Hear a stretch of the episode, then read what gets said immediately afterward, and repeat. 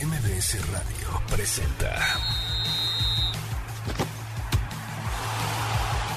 Balones al aire con Eduardo Chabot y un gran equipo de comentaristas.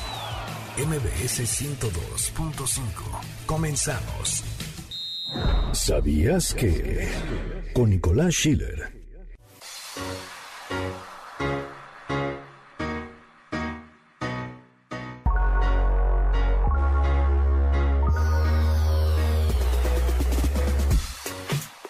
Con el paso de los años, el fútbol, un deporte con esencia popular, ha ido transformándose en una industria de miles y millones de dólares en cada rincón del mundo. Dicha metamorfosis ha devenido en la venta de algunos clubes de fútbol a grandes empresas o compañías, convirtiéndose así en sociedades anónimas deportivas. Sin embargo, no todos han hecho esto. En Alemania hay un modelo que es el 50 más 1 que le permite a los hinchas de ciertos equipos tener voz y voto dentro de su club. Equipos como Bayern Múnich o Borussia Dortmund tienen arriba de 150 mil socios y esta regla permite que ellos tengan el control general de lo que suceda con el equipo, protegiendo a los clubes de la influencia y poder de las inversiones externas, siendo este un modelo innovador a diferencia de otras ligas donde una empresa tiene el total control de lo que suceda con los equipos o a diferencia de otros equipos donde dependen única y exclusivamente de la aportación de sus socios. Para balones al aire, Nicolás Schiller. Polémica de balones.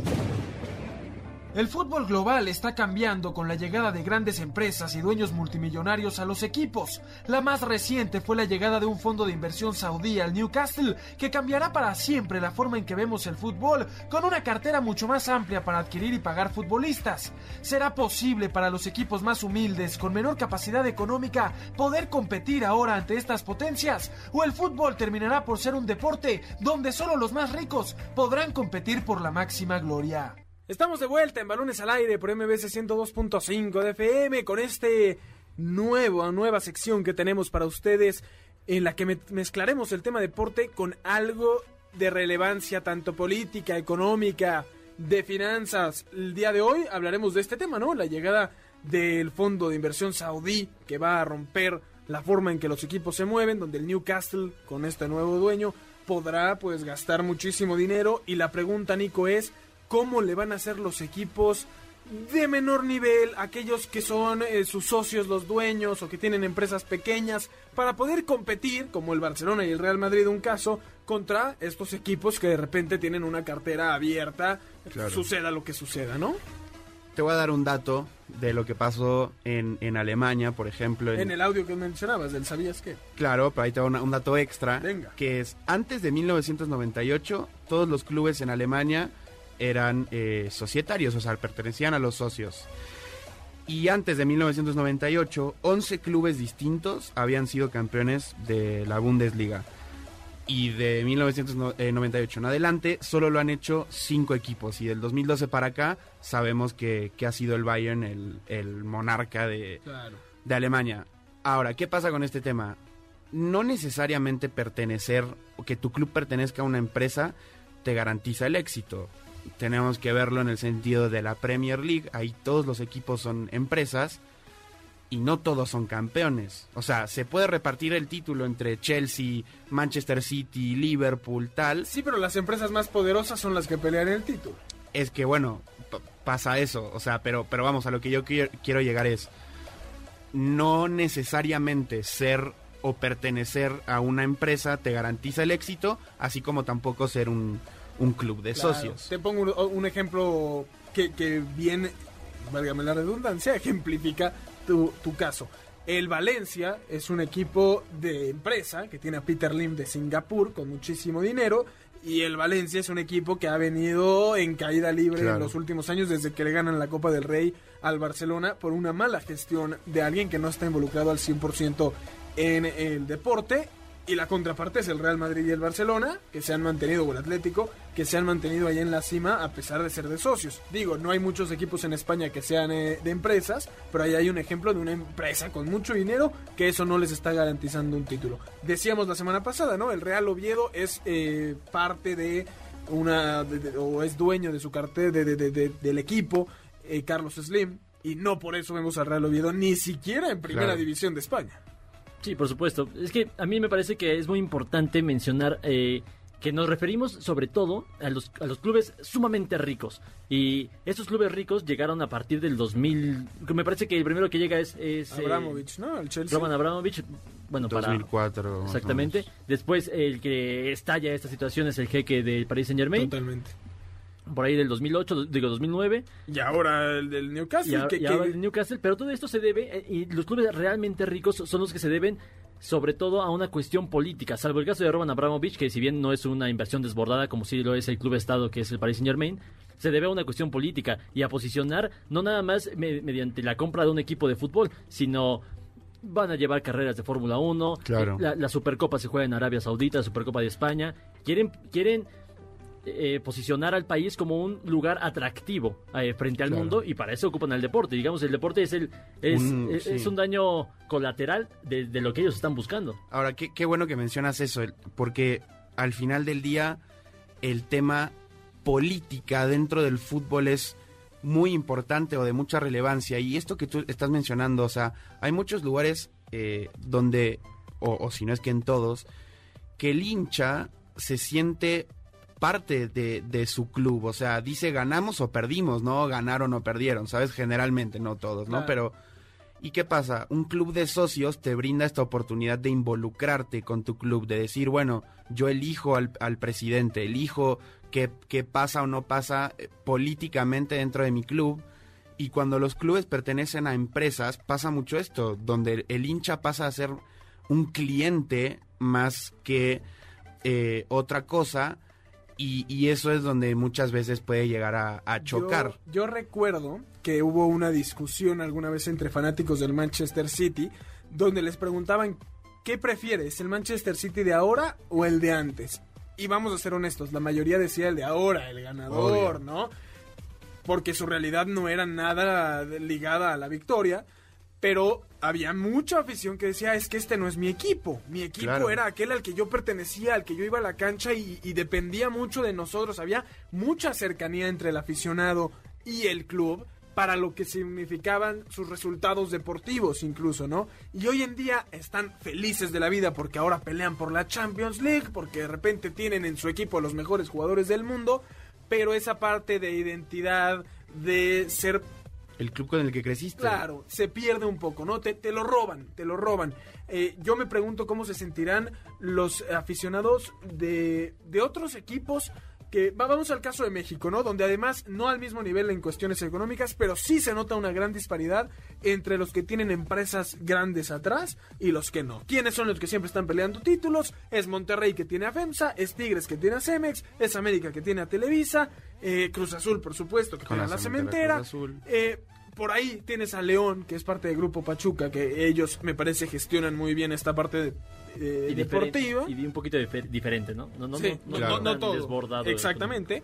Eh, y ahora, esa- o sea, vamos, ahorita voy a números, ¿no? Pero la diferencia entre estos planteles y el resto es abismal y lo vemos cada semestre. El torneo te permite que de repente tengas a un Toluca, al Atlas ahorita, que bueno, el Atlas también es de empresa grande ahorita, pero Claro. que tengas estos equipos peleando, pero se nota claramente qué equipos torneo a torneo van a tener a los mejores jugadores del- de, de- de la liga. Y, y sabes qué, por ejemplo, también en el caso de Pumas, que ahora vamos a, a ahondar un poco en, en eso también, cuando Pumas, que si bien su, su sistema es de patronato, cuando estaba la constructora ICA atrás de Pumas, que eran los que les estaban inyectando dinero, o sea, no nos vayamos tan lejos, antes de esta última final contra León, la del 2015 que fue contra Tigres, ahí se- seguía ICA eh, con Pumas y, y tú podías ver diferentes caras a, a lo que ves hoy, que casi casi es Lilini, pues échanos la mano con, Claro. con la cantera y bueno, los brasileños que vienen de la cuarta división, Sí, ¿no? o- Pero o, vete para atrás, cuando tu presidente de patronato era Arturo Elías Ayub, una persona con- sumamente poderosa en este Claro, país, exacto. y que eso ayudaba a que Pumas fuera bicampeón, jugara contra el Real Madrid, estuviera ahí presente, Que, ¿no? que por cierto, Elías Ayub también fue parte de, de cuando León. León. es bicampeón. Entonces, Claro. Elías Ayub participa en el bicampeonato de Pumas y en el bicampeonato de León. En el de Pumas un poquito más directo y haciendo toda una estrategia para eh, eh, generar ingresos, eh, digamos, orgánicamente, no nada más con inyección por fuera. Claro. Y, sabes qué, Eduardo, volvamos al caso particular de, de los equipos que hoy, o sea, porque lo que hay una realidad de los clubes empresa es que por lo menos competitivo, claro que tienes una esperanza mayor a que si solo dependes de tus socios, por lo menos en Latinoamérica. Claro. Eso seguro.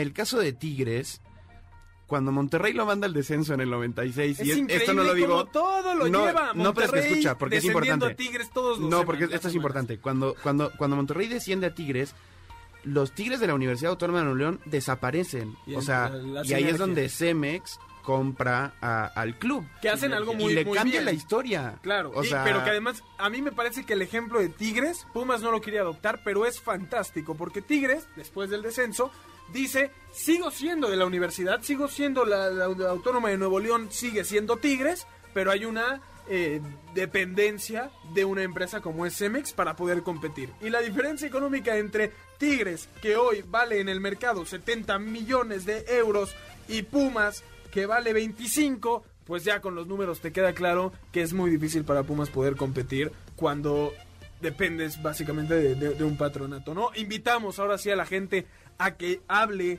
eh, al 55 51 66 1025 para ganarse dos boletos para el partido de Pumas Juárez de mañana. Si algo necesita el cuadro universitario, es su afición. Así que marquen al teléfono 55 51 66 1025 y platíquenos qué opinan sobre la realidad de su equipo, teniendo en consideración, por supuesto, este tema de que económicamente es muy difícil competir cuando hay otros equipos que tienen empresas de suma de, su- de sumo poder atrás de ellos, ¿no? Platícanos y llévense boletos para el partido de Pumas Juárez. Mientras tanto, seguimos con el debate. Eh, Carlos, me parece eh, que hay una parte fundamental y creo que es importante para, para el debate este tema de si el fútbol, más allá de resultados, ¿no? Donde vemos claramente Monterrey, América, Cruz Azul y Tigres e incluso Santos rondan de los 80 a los 67 millones de, de euros. El siguiente tiene 49, que son las Chivas, para variar. Eh, más allá de eso, del tema deportivo, está en riesgo el que el fútbol, un deporte de la gente, del pueblo, de- desaparezca como tal y se convierta en un deporte de poderosos donde cada vez hayan empresas más grandes y, personas o inversiones más eh, abundantes para poder competir y esta realidad de la que hablamos hoy donde hay socios que son dueños, donde hay aficionados que se sienten identificados con, salvar equipos, ¿no? Y demás, Eh, está el caso de- del, eh, eh, si no me equivoco, eh, se me va el equipo, un equipo de, el Crystal Palace que iba a desaparecer y que los aficionados lo salvan. ¿Eso va a desaparecer? O sea, lo que estamos viendo es equipos que no tengan empresas, bye, no van a poder competir y económicamente van a terminar quebrados. Sí, no, yo no, no creo que funcione así. Yo quiero emparejarlo un poquito a lo que se vive en la NFL, donde básicamente todos los equipos son de, son de dueños multimillonarios. Eh, y ahí no, vaya, no se pierde la pasión para nada. De hecho, es uno de los objetivos de cada empresario que llega, restaurar la pasión mediante victoria, obviamente, mediante éxitos. Y, y no se pierde, no se pierde esta, esta sensación de, de, de lealtad con tu equipo, de, de adherencia, porque al final de cuentas, tú no le vas a un equipo por porque haya sido pobre o porque sea mío. Le vas porque es a la ciudad a la que pertenece, sobre todo en el caso de, de fútbol europeo, eh, porque O del deporte norteamericano. o del deporte norteamericano, por supuesto. Entonces me parece que más, más- se va a ir más para allá es- esta situación y eventualmente van a tener que llegar, pues, empresarios de menor, de menor eh, Calibre. eh, calibre para intentar, digamos, Crecer. crecer económicamente y poder emparejarse, Yo- digamos, a los clubes más importantes, pero no, no para desaparecer. Yo no sé si estoy tan de acuerdo contigo, eh, porque, a ver, coincido en que no le vas a un club porque haya sido pobre, pero sí, cuando tú le entregas el poder de tu club a, a una empresa, pues ahí te arriesgas a, no sé, eh, te pongo el caso de... El Valencia. Eh, es que es, es- es- El Valencia es un buen ejemplo, pero por ejemplo, e- el Atlético de Madrid, todos los aficionados del Atlético de Madrid están enfurecidos porque les cambiaron el escudo, que es parte de tu identidad. O sea, el City pasó lo mismo en su momento. O sea, vamos, Las decisiones las empiezan a tomar gente que no tiene idea de lo que es el club la más esencia allá de del tu negocio. club, e- es que es eso, es Tu solo un- tu club se convierte, tu club, que es tu pasión, tu barrio, tu ciudad, eso que tú dices. Para el que realmente puede hacer algo con tu club, es un negocio que si el día de mañana no le funciona, o sea, porque a ver, el City se reinventa porque por lo menos gana Premier Leagues. Pero si el City dejara de ganar Premier Leagues o, sea, o dejara de ser competitivo en Inglaterra, quizás para el jeque sería fácil decir, sabes que el City ya no me sirves y entonces ahí tu club queda a la deriva, ¿me explico? A diferencia de un club societario que sí, vamos, tiene selecciones Ahora, cada eh, tanto. El argumento de Nico, que es totalmente válido, es muy puritano. O sea, estamos hablando de temas de amor a la Románticos. camiseta, muy romántico. Lo, eh, lo que dice Carlos, que, que ahí sí entiendo el punto, es el fútbol es un negocio, llegan las empresas, habrá que ver, yo estoy seguro, Cemex tiene a Tigres porque, porque mientras a más eventos va Tigres, a un mundial de clubes, más aparece la marca, ¿no? O sea, yo no sé si económicamente siempre le convenga el negocio fútbol, ¿no? Y ahí estaba, Obvio. Slim con León, hubo un punto en el que dijo yo ya me salgo. Pero sí creo que como empresa, el que esté tu marca ahí te beneficia. No, Claro. no nos vayamos tan lejos. Monterrey, que ahorita tiene en su camiseta y desde hace años cierto patrocinio, cuando fueron al Mundial de Clubes el patrocinio era uno y era Oxxo, que es Claro. defensa, Sí, ¿sabes? claro, claro. Porque tienes más exposición, o sea, e- es eso, termina siendo un negocio y, y a- en cuanto a más exposición, pues más eh, beneficio pues para, para la empresa. Por último, quisiera preguntarles eh, qué va a suceder, porque los casos, digo, en México no tienes tanto esta realidad de, de que tengas eh, a socios siendo dueños de equipos, ¿no? El caso más claro es el del Real Madrid y el Barcelona. Va- ¿Van a poderse mantener este, este sistema? Porque yo, yo lo pensaba ahorita que decías, eh, Nico, sobre el, cómo, cómo es tu pasión y es tu vida. En el caso del Barcelona y el Real Madrid, y lo hablábamos la semana pasada tú y yo fuera del aire, eh, está esta parte donde no es solo el fútbol. El Barcelona tiene equipos de todo y es una institución y es, es, es, más de un club, más que un club, ¿no? Eh, ¿Van a poder mantener esta esencia para poder competir contra estos equipos? Yo no veo al Real Madrid y al Barcelona pudiendo competir, menos al Barcelona hoy por hoy, contra los grandes jeques, empresas, eh, fondos de inversión, etcétera. A ver, yo, para- No, por favor. yo creo que el, el- lo que decían el sabías que yo creo que el modelo del 50 más 1 es por lo menos con el que yo más comparto. ¿Nos lo recuerdas para la gente que no estuvo hace unos minutos? Sí, básicamente el modelo 50 más 1 eh, le da al, al socio del club el poder y el control sobre justamente la- las decisiones que se tomen con el club. Sin embargo, obviamente, este, la, la- la parte restante pertenece a pues a una empresa, ¿no? O sea, no, no está peleada la una, eh, una cosa con, con la otra. Lo que pasa también, Eddie, en muchos lugares del mundo que tienen esto que tú mencionas, o sea, bueno, en particular Real Madrid y Barcelona, Real Madrid, Florentino Pérez, tú sabrás todo el tema de los subterráneos que tiene al- al- Claro. alrededor del mundo, le permite también que siendo un club con socios, nada más por el dinero que él tiene, se sostenga también, ¿no? Pero bueno, eh, hay, hay clubes que tienen otras disciplinas donde dicen, ¿sabes qué? El, esta parte de, empresa que se dedique al fútbol y que los socios mantengan a las otras disciplinas.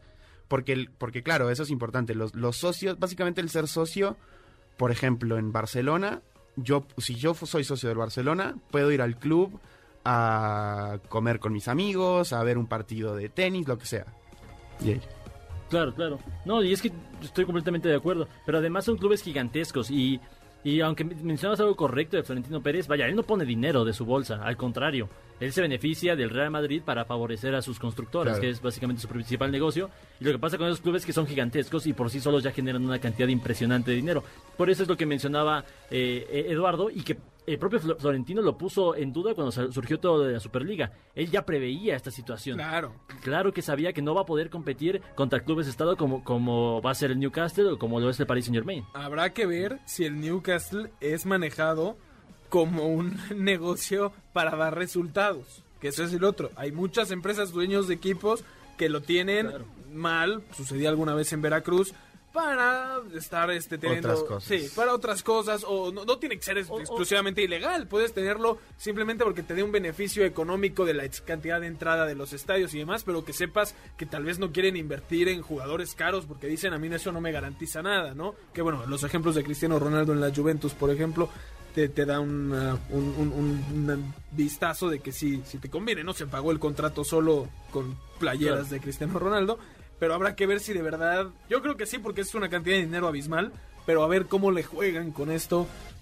para poder competir y que tampoco el fútbol mínimo hasta que llegue otra empresa de ese nivel sea el Newcastle ganando todo lo que se propone con las mejores estrellas del mundo. Ahora se supone, en teoría, que estamos, estamos, el fútbol está regido por un, por un fair play financiero que se hizo una omisión impresionante. Eso dicen. Sí, claro, con lo del Paris Saint Germain. Entonces, siento que antes de que se desvirtúe todo y, los clubes pequeños o sin dueños poderosos puedan desaparecer, se va a tener que regular esa situación de una manera mucho más estricta. Sí, o va a tener que haber eventualmente, si lo logran hacer bien, es más complicado que los deportes norteamericanos porque es todo el mundo, ¿no? No es, y, hay, hay países que tienen sus propias organizaciones o federaciones y se rigen por sí solas de cierta forma, eh, pero un eh, tope salarial, como hay en Estados Unidos, eh, no hay diferentes formas en que podría jugarse esto que tampoco beneficiaría a las empresas. Tal vez a decir el, fondo saudí va a decir, no, pues si me pones tope salarial yo no le entro y la FIFA tampoco va a querer que se salga el, el, fondo de inversión saudí que da una cantidad de dinero abismal. Es que también ese es el problema, o sea, para empezar